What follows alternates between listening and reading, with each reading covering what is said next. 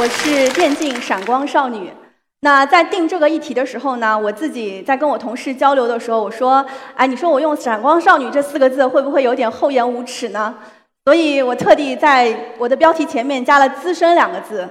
一来呢，是因为，嗯，其实我距离一个真正的少女已经有一段距离了。第二个呢，是因为从一名普通的游戏玩家到行业从业者，再到创业者。呃，这一路走来，差不多有十年的时间了，也算是资深了，对吧？我记得十年前，嗯，刚入这行的时候，我去参加一个电子竞技的比赛。当时主持完那个活动之后，从体育馆出来，天非常热，我打了一辆出租车。一上车之后呢，那个出租车司机就跟我寒暄聊天，啊，话特别的多啊，一路聊过去。然后最后他问我说：“哎，小姑娘，那个刚刚体育馆人那么多，你们是去参加什么明星活动啊？”然后我就跟那个司机师傅说：“我说啊，没有明星，我们是一个电竞的比赛。”然后当时那个司机师傅一脸的茫然，让我知道他可能不明白什么是电竞比赛。于是我又补充说道：“说啊，就是一个游戏活动。”然后当时那个司机回头看了我一眼，然后就对我说：“说啊。”小姑娘，真没看出来你还有这么特殊的爱好。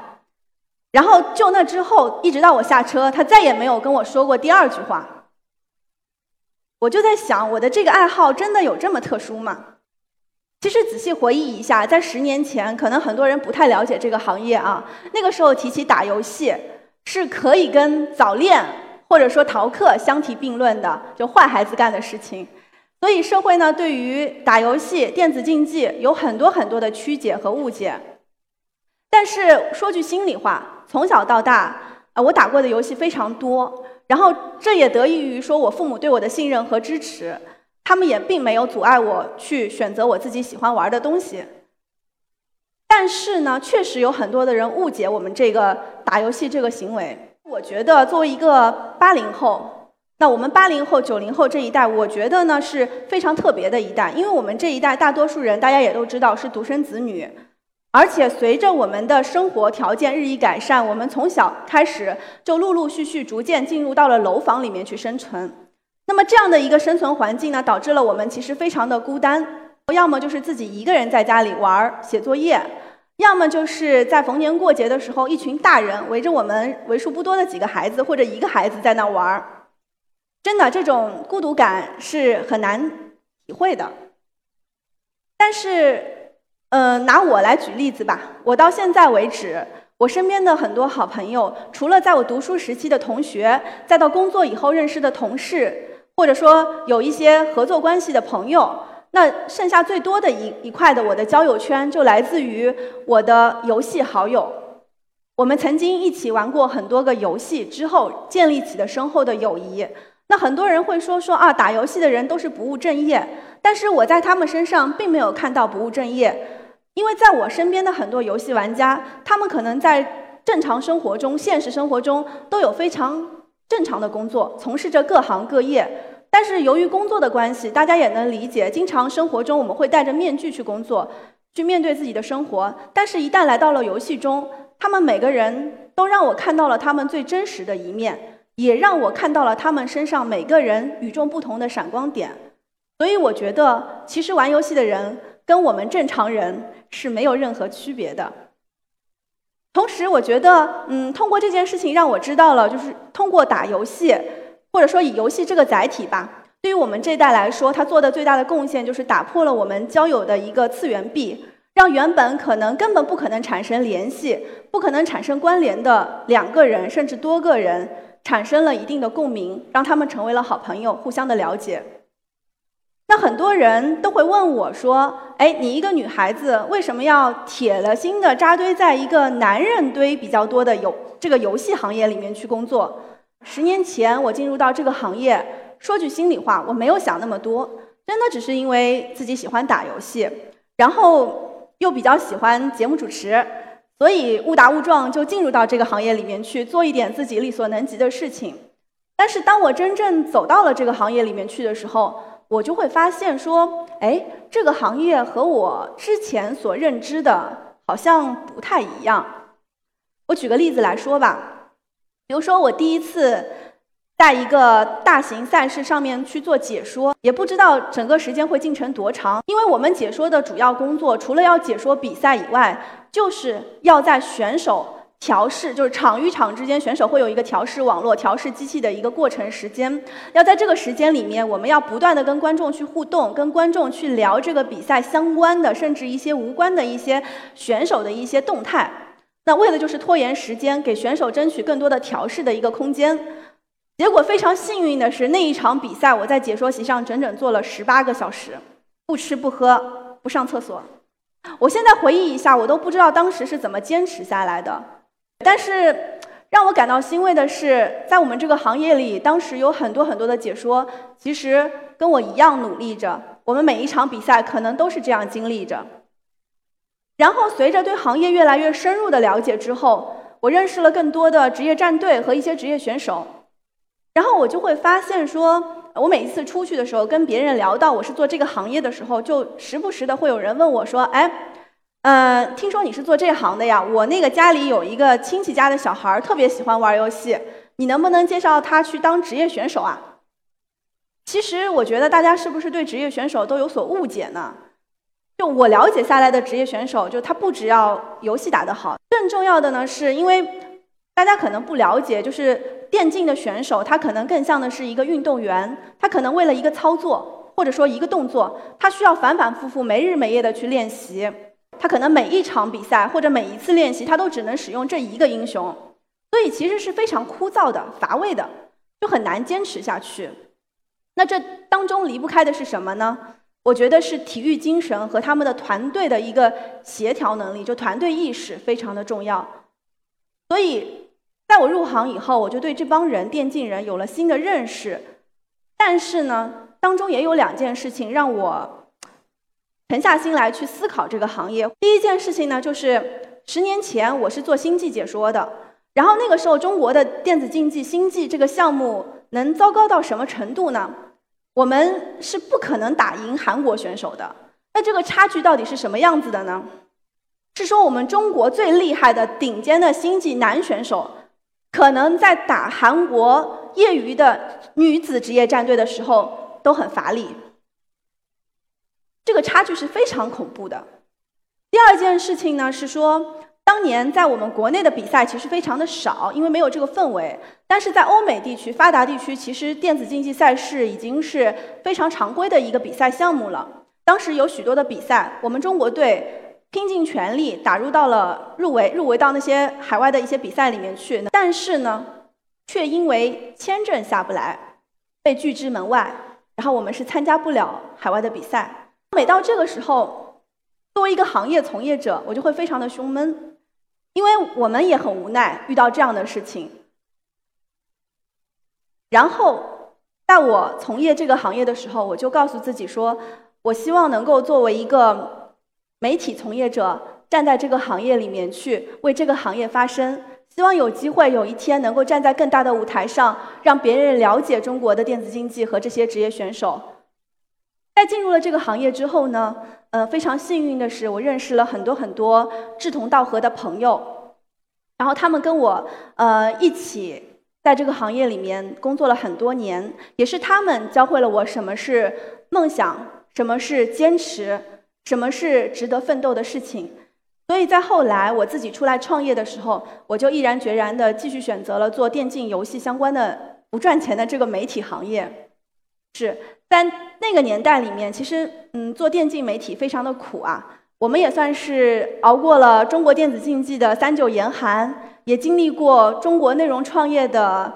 萧条岁月。在去年的时候，我们意识到说，哎，中国的文创行业。前所未有的兴起来了。那在去年的时候，我们也是重新二次创业，致力于做一些电竞游戏相关的一些内容，主要是以短视频为主。在呃过去的几年里面，中国的内容电子竞技真的是比较的差，因为小众，然后呃不受到重视，所以商业化变现也非常的难。然后在那个时候呢，有两件事情，其实对这个行业的影响非常的大。第一件事情是英雄联盟撸啊撸的出现，那么这款产品的出现，让很多网络游戏或者大众认识到了电子竞技赛事是什么，英雄联盟的总决赛的观看人数它是破亿了。那么它破亿是什么概念呢？我们可以对比一下，就是呃，在美国的 NBA 的比赛当中，呃，大概的总决赛的观众人数大概是在三千万左右。但是英雄联盟的 S 七就最近的那一次比赛当中，它是达到了一点四亿。那我们也能看到电子竞技被越来越多的人关注了。那第二件事情呢，就是这个我要做一个小调查现场。那有多少人知道或者玩过《王者荣耀》这款产品的？可以举手让我看一下吗？还是挺多的，对吧？那我想说的是，这款产品呢，它跟英雄联盟不一样，它让更多更多的大众也体验到了电子竞技的一个乐趣，让它成为了一款国民级的产品。同时呢，它帮将更多的女性用户带入到了我们这个行业当中来。我可以举个例子，在十年前我们做新浪微博的时候，那个时候我们看一下电子竞技选手或者电子竞技的一些红人后台的粉丝数据，可以看到的是男女比例差不多在一比十，十个男生有一个女粉。然后现在的话，我们再去看一下我们做过一年多王者荣耀的一些红人，他的粉丝后台数据，基本上女生已经占了百分之五十左右。那么女性用户带来的是什么呢？这些女性用户相对于男性用户来说，他对呃交流、沟通以及内容的诉求会更加的强烈。对，然后有了他们的出现之后，那我们就发现说，哎，在短视频内容这块会有一个缺口出来了。同时的话，伴随着嗯在去年开始的一个短视频的一些现象级的一些产品出现，我们发现短视频的用户使用时长。在去年一年里就增长了四倍，所以我们觉得这对于我们来说是一个比较好的机会。然后最后呢，我要说的是，呃，其实前段时间跟一个朋友聊天的时候，我其实感触挺深的。就我认识他十几年了，但是平常因为工作都很忙，见的机会也很少。然后聊天的时候，他就问我说：“他说他见我很少，但是经常会看我的视频。然后每次看到视频里，都会想说，哎，这个小姑娘怎么那么……”有热情对于这件事情，她到底是分泌了多少多巴胺，能让她这么持续的做这么同样一件事情做这么多年？我就告诉他两个字：因为兴趣。但是又有朋友出来质疑啦，说我们觉得，如果当你把兴趣变为了一项工作之后，可能你的兴趣就不再是你的兴趣了，因为工作毕竟是相对来说比较重复的。这个问题其实我也仔细思考过。但是有几件事情让我印象非常深刻。嗯，我记得二零零八年的时候，那个时候北京奥运会，那个时候我还是一名电子竞技的主持解说。我们收到通知说，可能在那一年里面，奥运会会把电子竞技项目加入进去，我们有机会到现场去做主持和解说，甚至报道。当时我们非常非常的兴奋、开心啊。我们也做了很多的准备功课。我们知道，只有当电子竞技它能够真正的站在这样一个国际化的专业的体育赛事舞台上，它能够，它才能够被更多的社会上的人去认可它，然后才能有这个行业才能变得更好。所以当时非常的兴奋。但是非常可惜的是，十年前这个心愿最终还是因为各种各样的原因没有实现。然后在一七年底，二零一八年的时候，我们知道。雅加达的亚运会，它正式宣布把电子竞技项目加入到了现场的比赛当中去。这个时候，我就会发现我的朋友圈里有有一些曾经的电子竞技工作者、从业者，包括现在还在的这些人，我们不约而同地转发了这个激动人心的消息。我会看到说，无论他是离开了还是在这里，但是我们对这个行业都是非常有热血、非常有激情的。大家可能会有一个感触：如果你是跟我一样。多年的魔兽世界的玩家，当你每一次看到魔兽世界的新版本预告片的时候，如果你是一位撸啊撸英雄联盟的资深玩家，在今年上半年的时候，你看到 UZI 小狗带领 RNG 夺得世界赛冠军的时候，如果你是一位吃鸡发烧友，那你看到 OMG 手举着五星红旗刷爆你的朋友圈的时候，如果你是一名中国的电子竞技爱好者，跟我一样，看到雅加达奥亚运会上中国队高举五星红旗和奖牌的时候，我相信你们的内心跟我是一样激动的。特别是我们这些行业从业者，其实为我们从事着这个行业感到无比的骄傲和自豪。那每当这个时候，我都会感到，无论我的年龄怎样增长，我们对于这个行业的热情、热血是没有改变的。只有保持热血，才不会变成小时候讨厌的样子。那我们的这个行业也是这个样子的，我们一直都在坚持做我们觉得热血和觉得正确的事情，所以我不用担心我的兴趣会没有，因为它一直就在那里。嗯，这么多年过去了，从一个普通的玩家到行业从业者、创业者，从这个行业它不被理解到备受瞩目，其实一路一路走来，真的充满了很多的艰辛。在这个行业最困难的时候，我们做了很多很多的努力，但是在那个时候，常常看不到一丝丝的希望，因此有许多的人选择了离开我们这个行业。而我其实也不止一次的问过我自己，说我为什么要坚持下去？但是我得到的答案是，其实从我毕业以来，甚至在毕业之前吧，我的所有的一切都是电竞和游戏赋予我的，所以我根本就没有离开的理由。换一句玩笑话说，就是如果我连梦想都能放弃的话，那我跟咸鱼又有什么区别呢？所以我选择一直坚持下去。然而现在我看到了越来越多的优秀的行业从业者来到了我们这个行业，社会上很多的大众对我们这个行业得到了很多的认可。那我相信中国的电子竞技在未来一定会成为年轻人最热衷的一项体育赛事。而电竞游戏也终将会成为人们最好的一种生活娱乐的选择方式，以及最重要的一种社交方式之一。我们会一直陪伴着这个行业，来打造和生产出更多优质的短视频内容，来服务于这个行业。这就是我今天要讲的，感谢大家。